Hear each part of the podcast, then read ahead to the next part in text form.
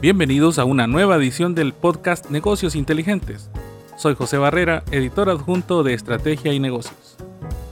En este episodio conoceremos más de Federico Bolaños, un salvadoreño que entrena a campeones mundiales. Este amante del café nos contó cuáles son los retos para escalar a lo más alto en la disciplina del barismo, además de cómo su pasión lo ha llevado a recorrer el mundo. ¿Imagina un mundo sin café? Escuche lo que nos respondió.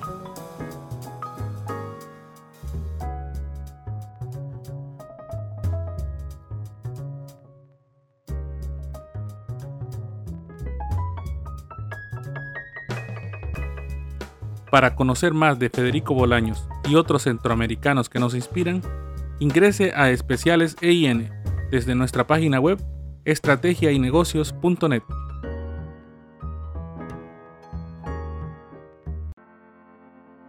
Comenzamos.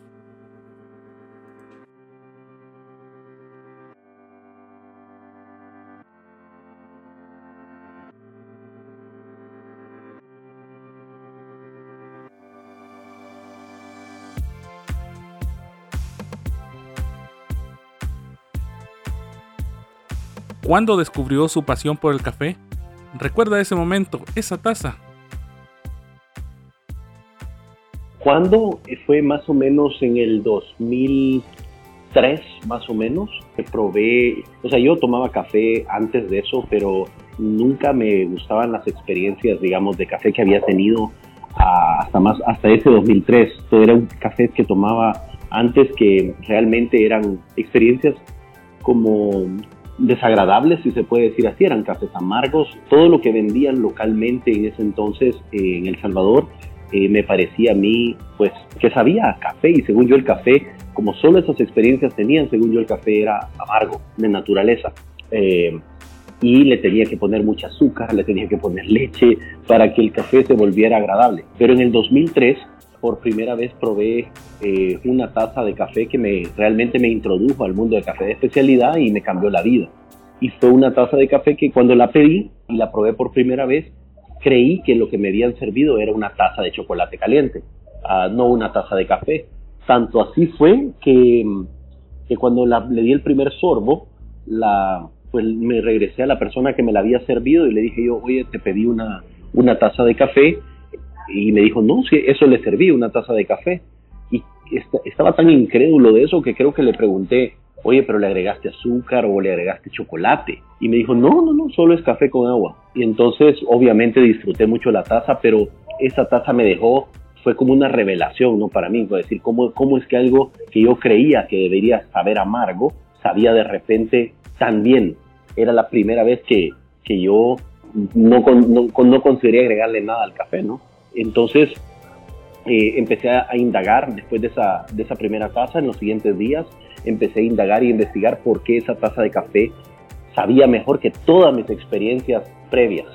Entonces las respuestas que, encontraba era que ese café lo habían eh, preparado con un café de especialidad.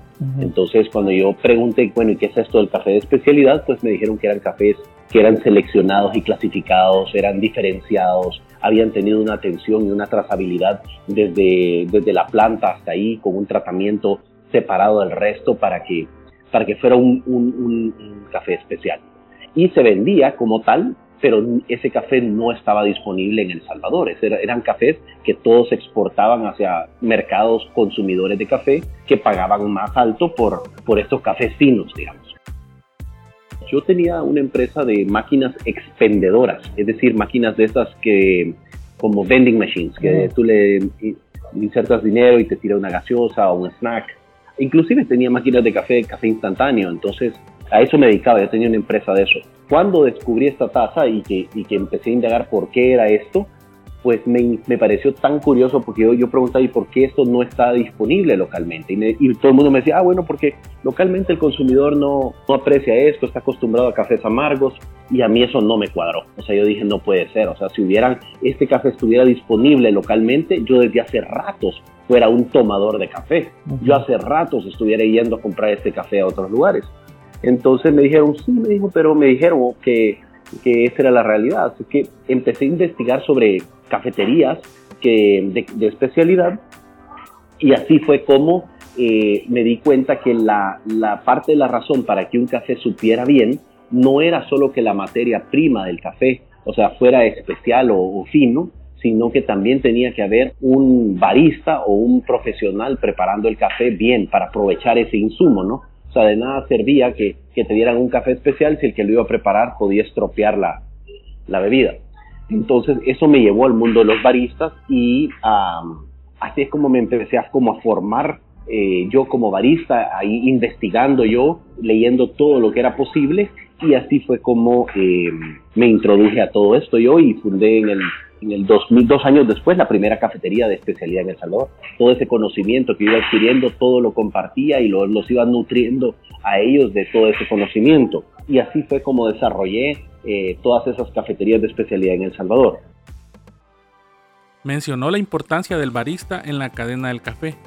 ¿Por qué considera que es una pieza clave en este proceso? El barista es el profesional que se encarga de la preparación de las bebidas de café. Y el, barista es para mí es, una pieza muy, muy clave dentro de toda la cadena del, café porque el barista termina representando a todos los que están atrás de él como por ejemplo el tostador de café, el, beneficio donde se procesa el café, el productor que creó, digamos, el producto y todas estas, todas estas personas terminan en este barista, que es el último que tiene el contacto con el consumidor. Y muchas veces el consumidor, la única persona que conoce de toda esa cadena, es al barista. Entonces el barista se vuelve y representa como un embajador de ese café que está sirviendo. Y por eso es tan importante su rol, porque no solo lo debe representar a nivel de compartir toda la información de cómo se hizo tan especial este café, sino que también tiene la responsabilidad de extraerle y sacar su mejor versión sensorial, o sea, sacarle lo mejor en bebida a ese, a ese producto. Entonces, esa importancia que tiene el barista es clave, ¿no? Es como que de repente, por darte un ejemplo, un chef eh, hiciera mal su trabajo y de nada sirve que compren los mejores insumos para cocinar. Si le llega a las manos a un chef que no hace bien sus cosas, pues no aprovecha ni estaría representando bien digamos, al producto tan especial que, que le dan para trabajar. Entonces el barista, el barista es eso, es un embajador de toda la cadena del café. Y la otra cosa que quisiera agregarle, José, es que para mí ser un barista no es arte, preparar café no es un arte. Para mí eh, preparar café es ciencia. Y lo cuando uno prepara café, lo que uno tiene que respetar son una serie de fenómenos físicos y químicos que se dan para poder sacarle lo mejor a ese café en bebida todo aquel que dice que hacer café es un arte es porque verdaderamente no entiende lo que está haciendo y cree que ponerle agua y, quizás eso, eso, eso cree que es un arte y que son, y, y, de eso sale una taza. Pero en realidad lo que en realidad está haciendo es haciendo una serie de fenómenos químicos que a través de una infusión de café, con lo cual está haciendo una extracción de componentes químicos de una forma determinada para poder sacarle lo mejor a la taza. Entonces, eh, eso, por el barismo para mí es eh, es una profesión, es algo al cual yo trato con baristas de clase mundial y, los formo para que vuelvan de clase mundial y lo primero es cambiarles esa mentalidad de, ah, que yo soy un artista en lo que estoy haciendo aquí detrás de la barra. Y es peligrosa esa afirmación porque eh, un artista, filosóficamente hablando, cuando alguien es un artista es algo que casi solo él puede hacer. Pero en realidad un científico o un, artesano o un científico, lo que está haciendo se debe de poder repetir. Si usted no, no puede repetir lo que está haciendo un científico, entonces de nada sirve lo que está haciendo. Y el café, lo que hace un barista es precisamente tratar que lo que él haga sea consistente y lo pueda hacer un consumidor en casa, siempre y cuando entienda lo que está haciendo. Con tanta data y estudios, ¿tiene un café favorito? Y si lo tiene, ¿por qué? Uy, vamos a ver. En primer lugar, mi, por, de corazón, mi café favorito siempre es el del Salvador. A mí en particular me gusta el Borbón Rojo de El Salvador, me parece a mí que es, mi, pues, mi alma patria me pide eso siempre. Si no fuera así, digamos, quizás Taza me parece muy interesante los cafés etíopes, eh, me parecen de verdad muy, muy buenos.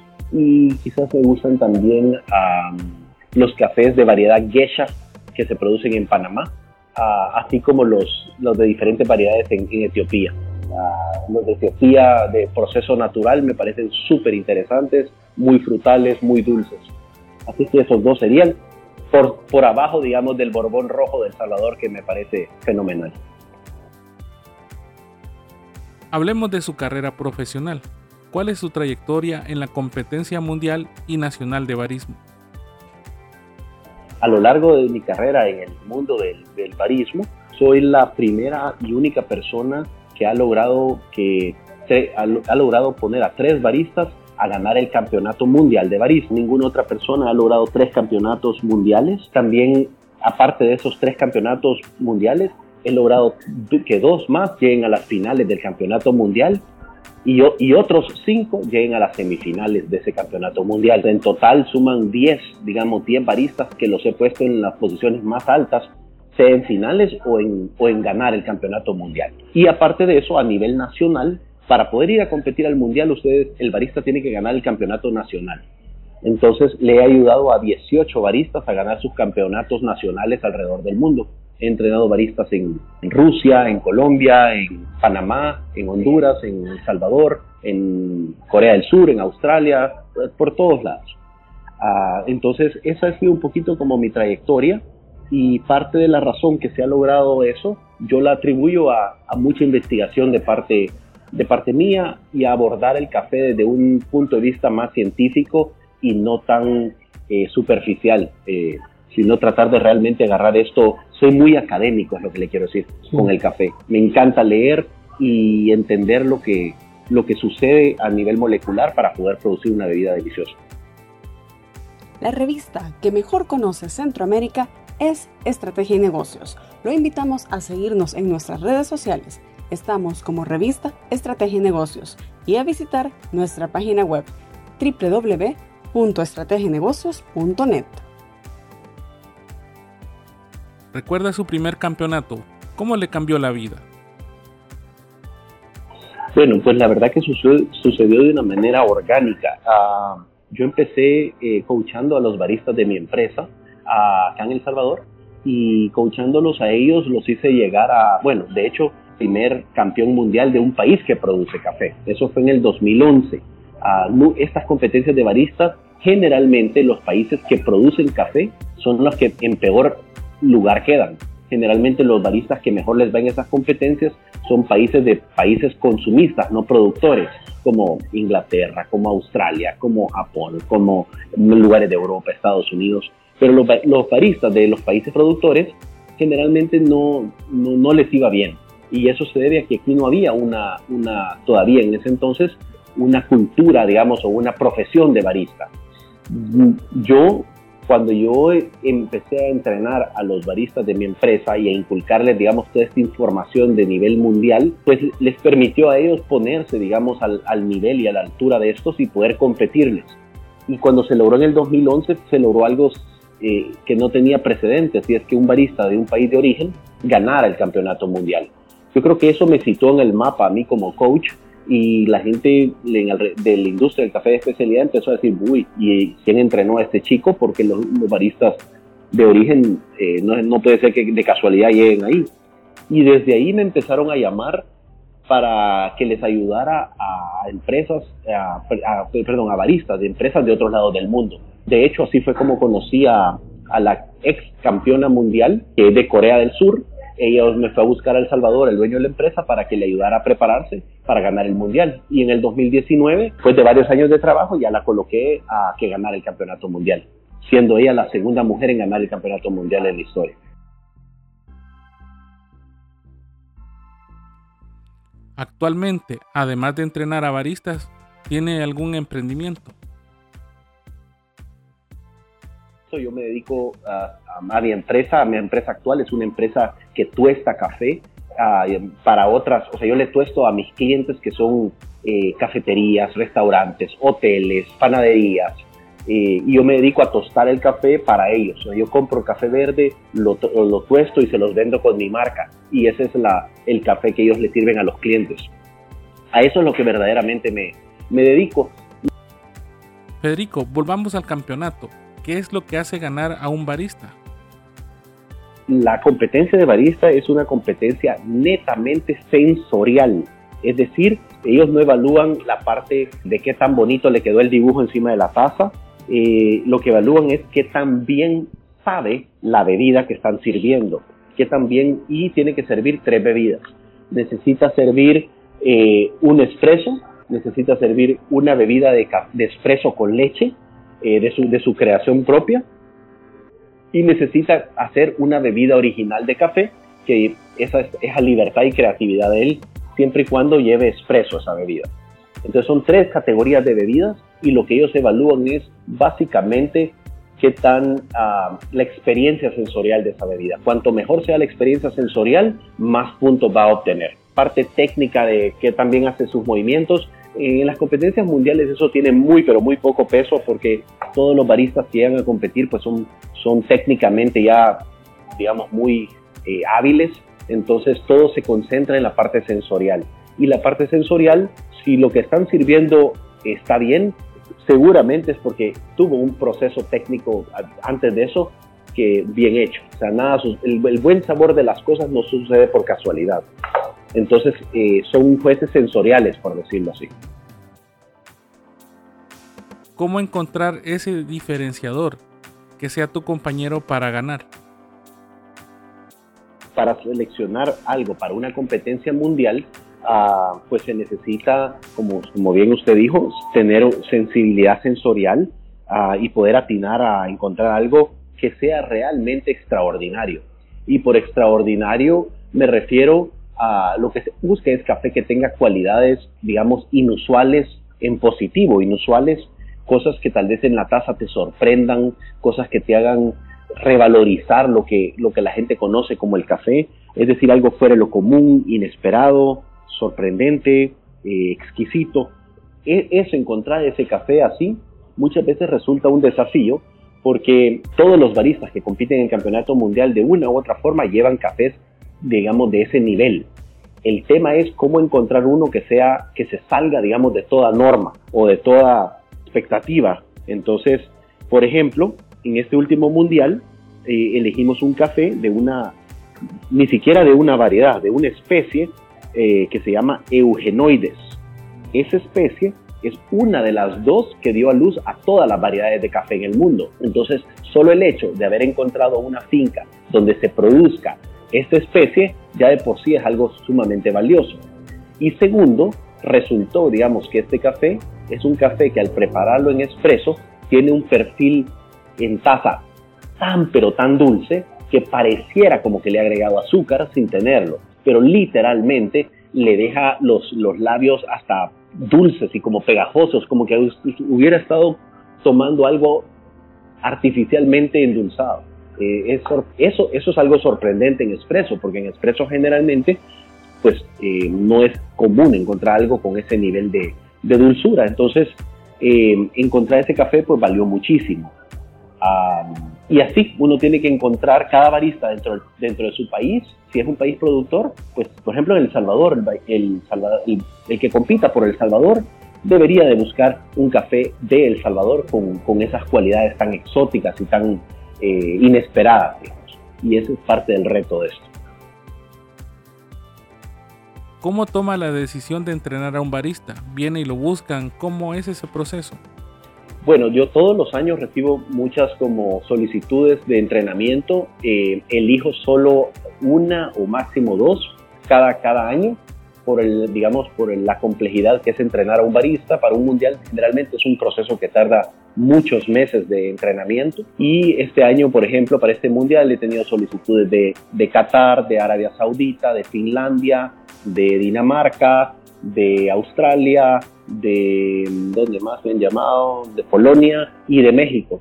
Y ahorita pues me, me decidí ayudar a una, a una barista de México con la cual ya empecé a trabajar para esta campaña y, y listo, yo creo que me voy a enfocar en esta persona. Para el próximo año, el que sigue, el 2023, ya empecé a recibir solicitudes. He recibido solicitudes de entrenamiento de baristas de Italia, he recibido solicitudes de entrenamiento de baristas de Tailandia, de Filipinas, eh, de Japón.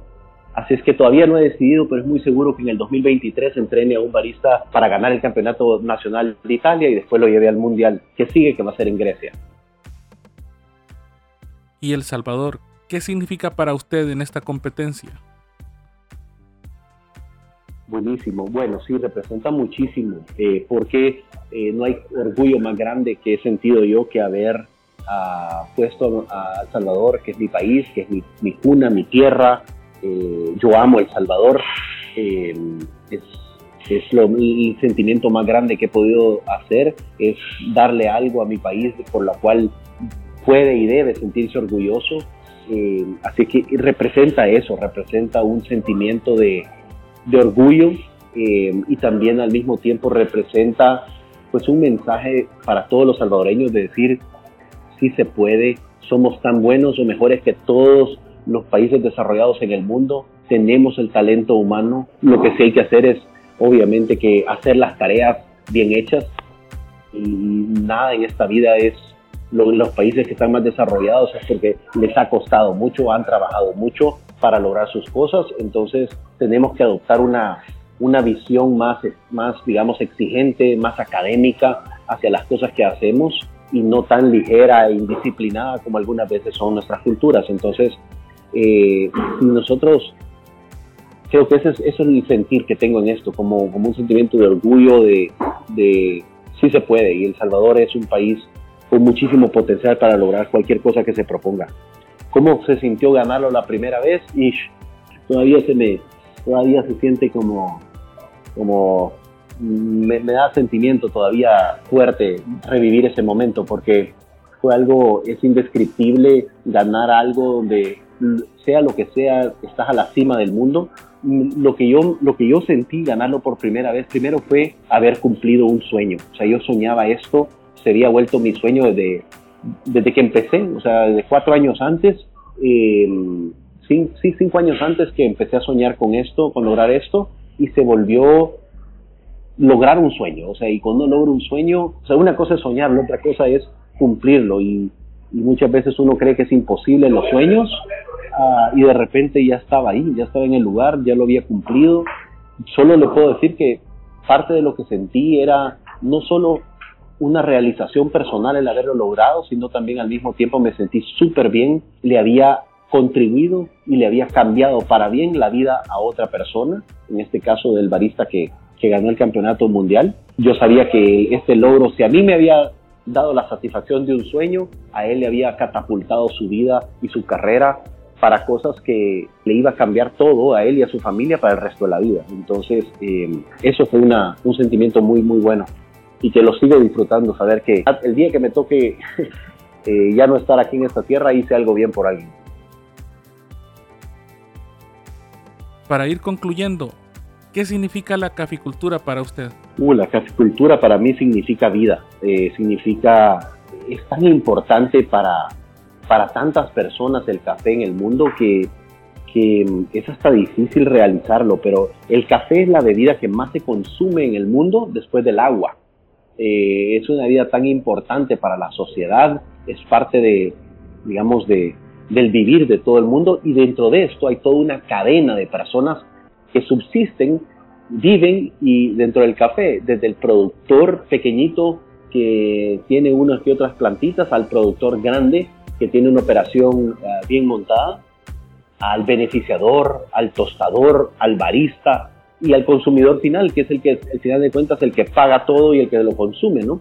Eh, es decir, es todo una, un ecosistema alrededor del café que realmente para mí fuera hasta difícil imaginarme un mundo donde no, donde no existe el consumo de café. El café ha estado con nosotros, pues básicamente con, desde, desde los años, que le voy a decir, 500 después de Cristo, que fue descubierto el café, hasta ahorita. Eh, como una de las bebidas que son parte del tejido de, digamos, del mundo, del tejido social del mundo. Así es que, eh, pues, eh, el café ha sido parte de, de inspirar personas, pintores, empresarios, políticos, todos. El café ha estado detrás de los avances y desarrollos, revoluciones, todo lo que ha sucedido en el mundo, casi que ha tenido una taza de café detrás, o por lo menos ha sido empoderada o impulsada por el reanimante natural que es la cafeína.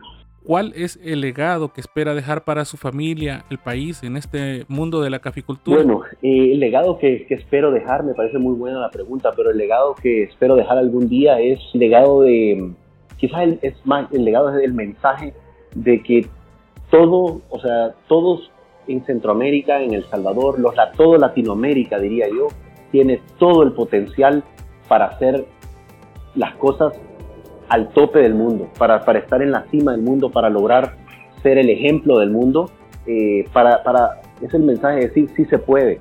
Eh, muchas veces aquí en nuestros países latinoamericanos tendemos como a sentirnos de menos con respecto a otros países que tienen más desarrollo, tendemos a hacer hasta inclusive no valorar lo nuestro y valoramos más todo lo que viene de, de otros lugares y eso es, eso es sumamente triste.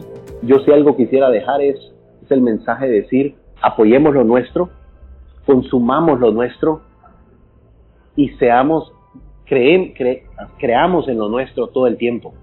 Y eso sí, hacer dentro de eso muy, pero muy entregados a lo que hacemos, es exigirnos más de lo que todo el mundo nos exige para lograr nuestros sueños. Muchas gracias Federico, gracias por el tiempo y de compartir con las audiencias digitales de estrategia y negocios.net.